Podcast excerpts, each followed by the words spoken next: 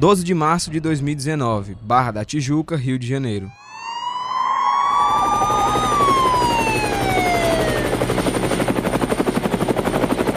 Olha atenção, urgente, urgente para essa notícia. A polícia prendeu, prendeu dois suspeitos da morte da vereadora Marielle Franco. Essa notícia é de agora. A Polícia Civil e o Ministério Público Estadual do Rio de Janeiro prenderam agora de manhã dois ex-policiais militares suspeitos de participação nas mortes da vereadora Marielle Franco e do motorista Anderson Gomes. O policial militar reformado Rony Lessa e o ex-policial militar Elcio Vieira de Queiroz foram presos hoje no Rio de Janeiro, acusados de assassinar a vereadora Marielle Franco dois dias antes de o caso completar um ano. Olá, eu sou o Diego Viana, seja bem-vindo ao podcast Arquivo Aberto. No primeiro episódio, você conheceu os detalhes da ação que vitimou a vereadora carioca Marielle Franco e o motorista Anderson Gomes. Neste segundo episódio, você vai acompanhar os desdobramentos iniciais da Operação Lume, que prendeu o policial reformado Rony Lessa e o ex-PM Elcio Vieira de Queiroz. Os dois foram acusados de planejar e executar o crime. Antes de mais nada, para que você não se perca no decorrer do episódio, é importante conhecer alguns personagens que vão aparecer nesse segundo capítulo. A equipe de investigação que comandou a primeira fase da Operação Lume é extensa, reunindo integrantes da Divisão de Homicídio, Ministério Público do Rio de Janeiro e do Grupo Especial de Combate ao Crime Organizado, GAECO. Os grupos trabalharam em conjunto para chegar aos dois acusados. A equipe de promotoria do Ministério Público foi formada por quatro mulheres: Letícia Petres, Simone Sibilho Eliane Pereira e Elisa Fraga. A presença das quatro mulheres à frente da investigação foi bem recebida pela família de Marielle, dialogando com as lutas e o protagonismo feminino defendido pela parlamentar. Na outra ponta da investigação, os trabalhos foram realizados pela Divisão de Homicídios, comandado pelo delegado Giniton Lages. Todos esses personagens serão importantes ao longo deste episódio.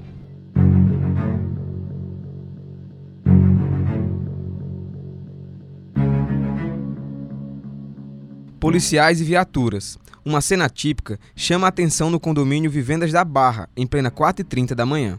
O lugar de alto padrão tem casas avaliadas em até 4 milhões de reais, conforme informações de sites especializados em vendas de imóveis.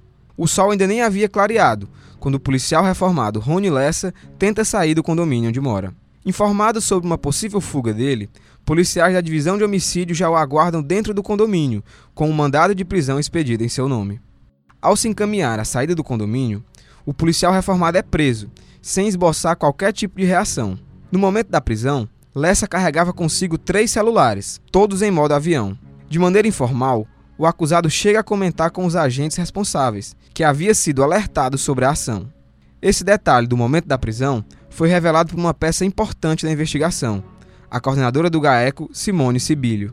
Naquele mesmo momento, a 21 quilômetros dali, o ex-policial militar Elcio Vieira de Queiroz também é preso, sem esboçar reação.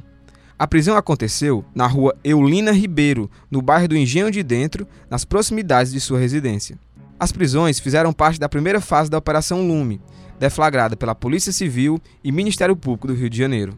O nome faz referência à Praça Mário Largo, localizada no centro do Rio e que é popularmente conhecida como Buraco do Lume.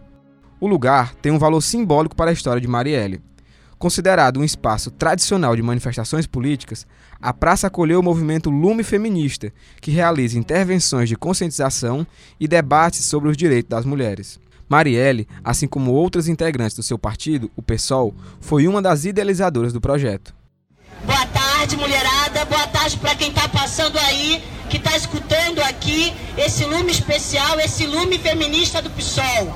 O PSOL que vem colocar aqui hoje, nessa sexta-feira, a sua cara de mulheres. Mulheres que nós elegemos no Rio de Janeiro e Niterói como as mais votadas. Mulheres negras, lutadoras. A primeira fase da operação pegou muita gente de surpresa. Logo pela manhã, equipes de TV abriram os noticiários com informações ao vivo da portaria do condomínio de Rony Lessa, enquanto a polícia ainda vasculhava a residência dele. Imagens aéreas mostravam a movimentação dos policiais no local.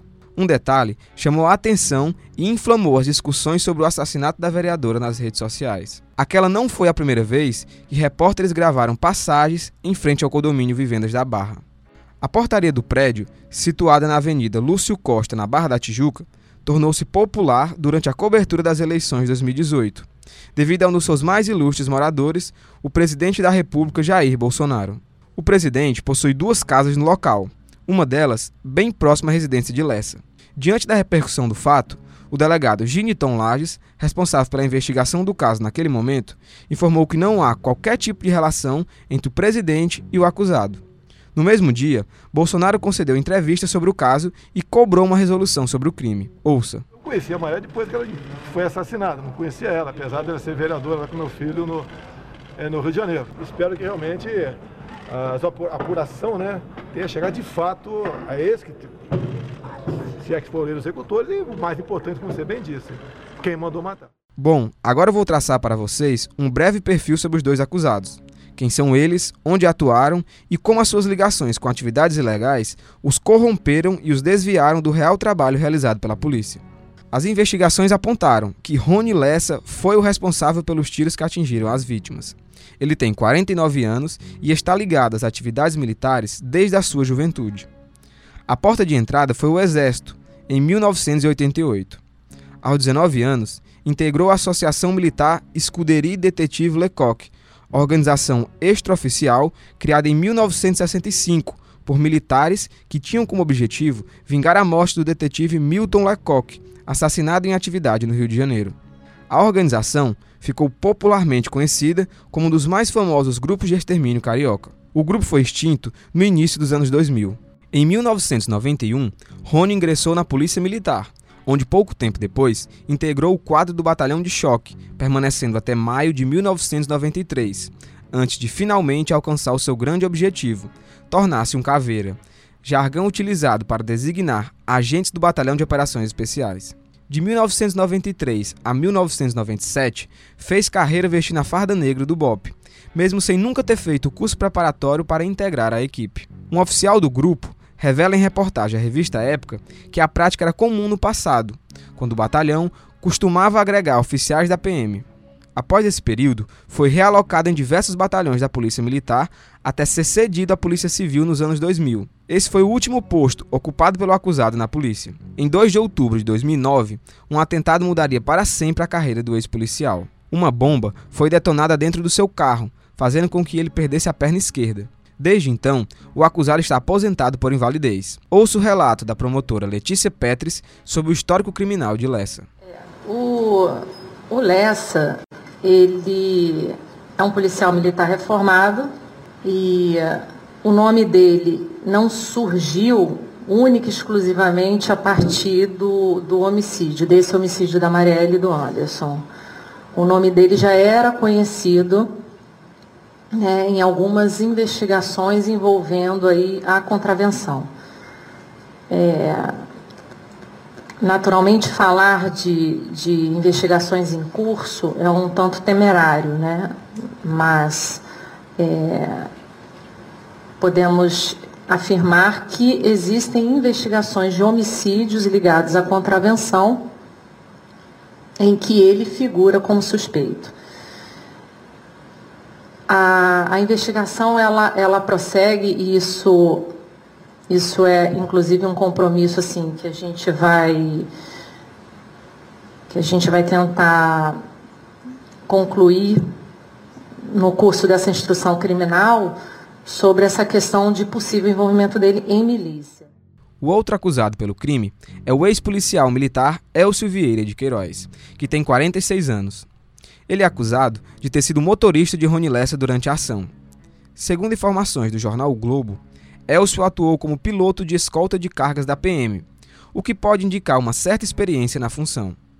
Em 2011, o ex-policial foi um dos 45 denunciados na Operação Guilhotina, deflagrada pela Polícia Federal para prender policiais civis e militares acusados de corrupção. Entre os crimes denunciados pela Operação Guilhotina estão formação de quadrilha, peculato, corrupção passiva, comércio ilegal de arma, extorsão qualificada e outros delitos. A partir de então, as coisas não caminharam bem para Elcio.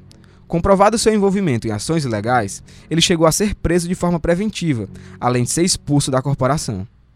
Em 2017, a Justiça Carioca negou, em segunda instância, um pedido feito pela defesa do ex-militar para reverter a decisão que o expulsou da PM. Agora, o, o Lessa, o, perdão, o Elcio, quando o, o nome Rony Lessa surge como o envolvido no, nos homicídios, imediatamente a autoridade policial passou a investigar quem seriam as pessoas é, atreladas ao Rony Lessa. Né?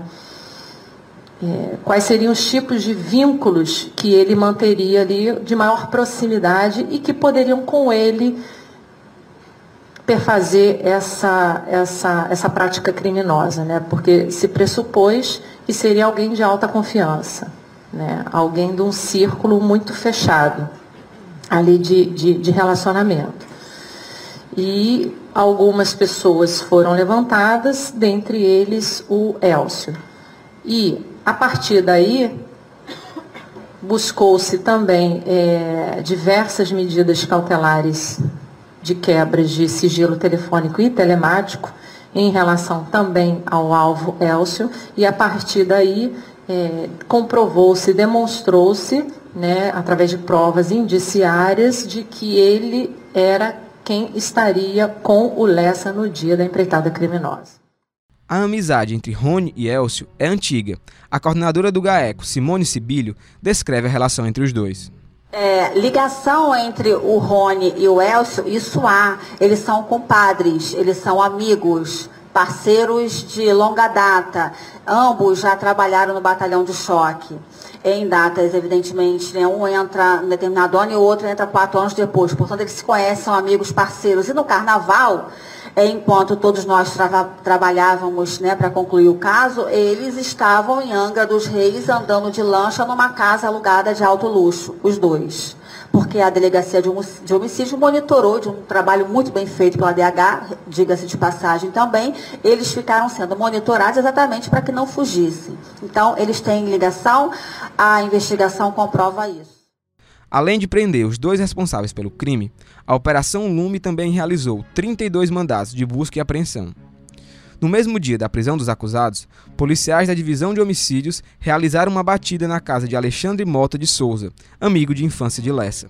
Na residência, foram encontrados 117 fuzis do modelo M16. O armamento estava desmontado e armazenado em caixas de papelão. Segundo o secretário da Polícia Civil, Marcos Vinícius Braga, essa foi a maior apreensão de armas da história do Rio de Janeiro.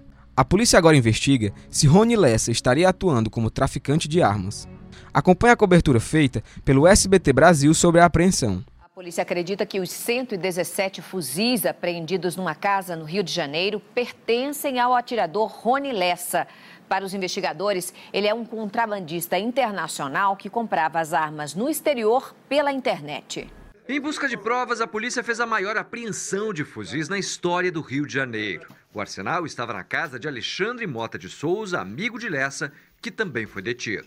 Você tem ciência do que a gente está achando aqui? O que, que é isso aqui? Eu ideia, porque eu, não, eu tava tudo lacrado, cara. Eu não abri, ele falou que ia vir buscar isso no, no mês seguinte, cara. Até a investigação chegar a esse estágio, um longo e vagaroso caminho foi percorrido. A destreza com a qual os acusados executaram a ação quase não deixou pistas para que a polícia e o Ministério Público pudessem seguir. O veículo e a arma utilizados na ação jamais foram encontrados. Porém, há uma máxima no meio jurídico que afirma: não há crime perfeito. Pontas soltas, denúncias anônimas e um único detalhe no momento da perseguição ajudaram a polícia a chegar até os acusados. A investigação do caso Marielle exigiu o emprego de técnicas modernas. Diante de todas as adversidades, restou aos investigadores outros pontos para serem analisados. Durante a coletiva de imprensa sobre o crime, realizada no Palácio Guanabara, sede do governo carioca, o delegado Giniton Lages reforçou a importância do uso da tecnologia nas investigações. Nós tínhamos a informação que era ele dentro do carro, então eu tenho que confirmar isso. E como que eu faço isso? Testemunha? Não dá certo. Imagem? Não dá certo. Aí entram técnicas de investigações inovadoras que não, come, não cometeremos o deslize de revelar.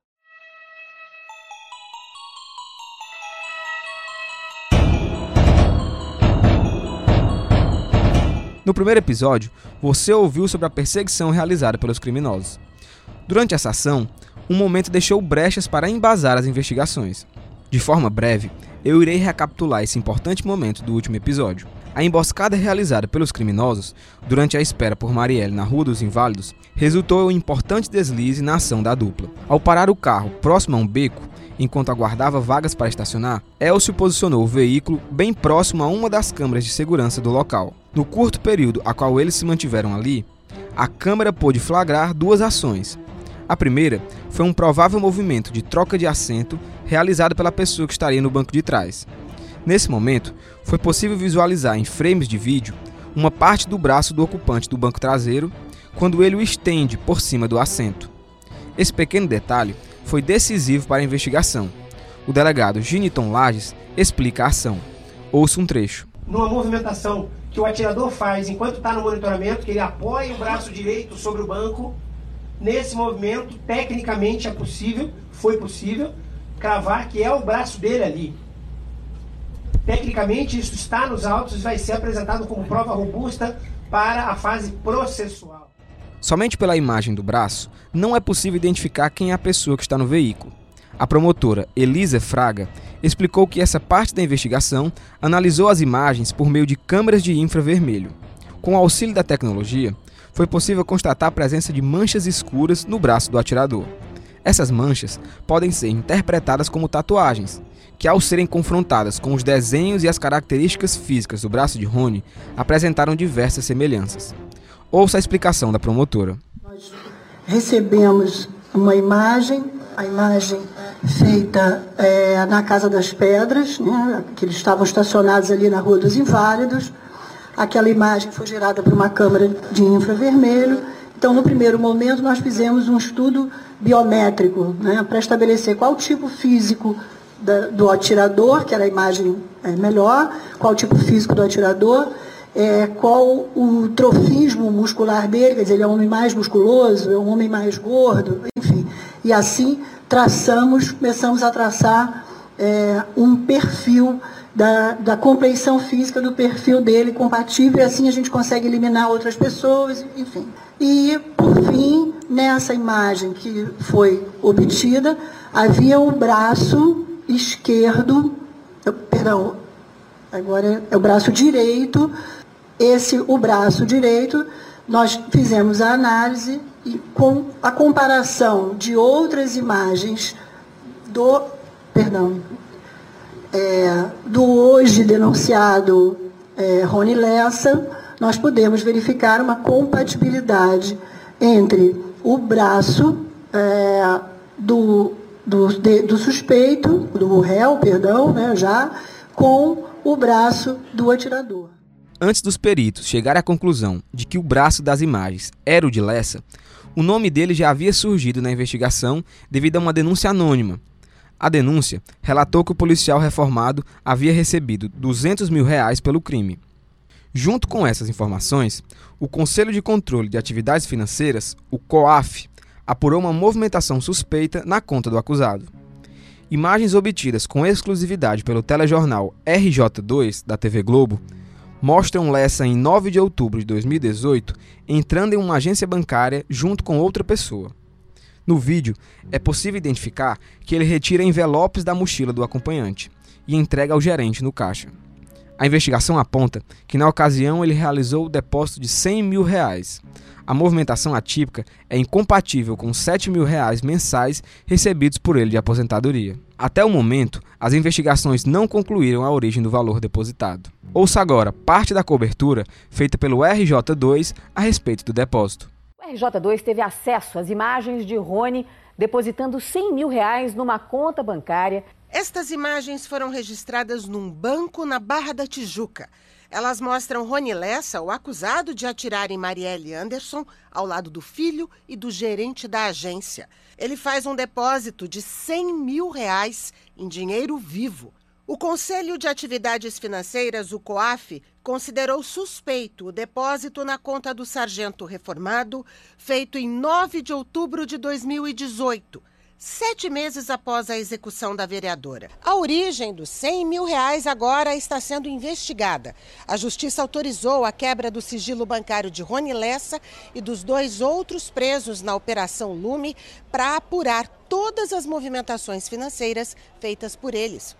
Rony Lessa, o ex-PM Elcio de Queiroz, apontado como motorista do carro usado no crime, e Alexandre Mota, que guardava peças de mais de 100 fuzis, também tiveram os bens bloqueados.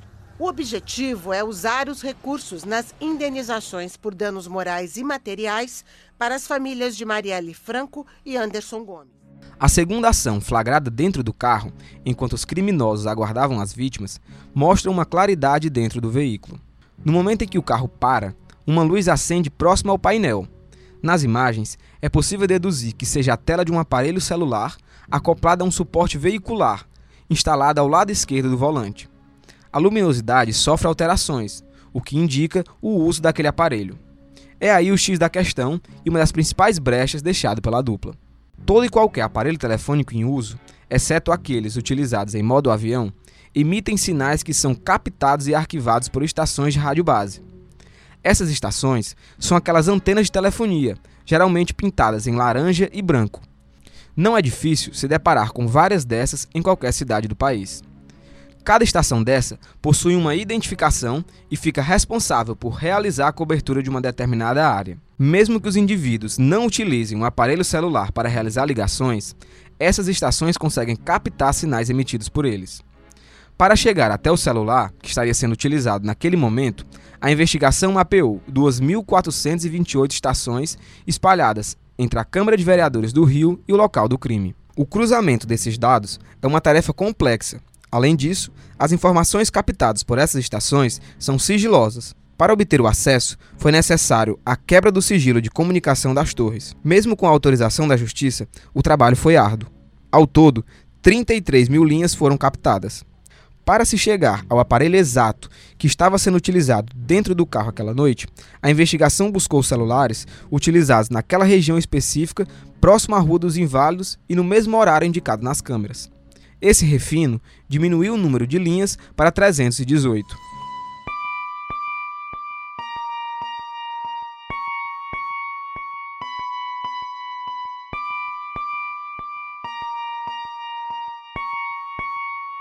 O cerco então começava a se fechar. Dessas 318 linhas telefônicas investigadas, uma chamou a atenção. A tal linha manteve contato com uma pessoa ligada a Rony Lessa, que nessa altura já estava sendo investigado. As informações bateram e o quebra-cabeça ganhava forma. Essa constatação motivou um pedido de quebra do sigilo telemático de Lessa. Essa ação representa o acesso aos dados de internet do acusado. Histórico de buscas realizadas através do Google, sites acessados, troca de e-mails e conversas, Todos esses dados foram disponibilizados para a investigação graças à quebra do sigilo telemático. A utilização desse recurso pela justiça brasileira é um avanço que vai muito além da quebra dos dados telefônicos de uma pessoa. Em entrevista à imprensa durante a coletiva sobre o caso, o delegado Giniton Lages classificou a importância do uso de técnicas como essa. Ouça o relato. É preciso dizer, governador, que não se faz mais investigação com interceptação telefônica. Temos que avançar o caso Marielle não fecha com interceptação telefônica. Outros casos com essa sofisticação não fecha com interceptação telefônica. Ou nós discutimos outros modelos de trabalho e investigação e tecnologia, ou outros casos se repetirão. O conteúdo descoberto a partir da quebra do sigilo telemático de Lessa serviu como base para a denúncia do Ministério Público contra os acusados. Os rastros digitais deixados pelo policial reformado demonstram todo o planejamento da ação. Esses detalhes serão revelados no próximo episódio.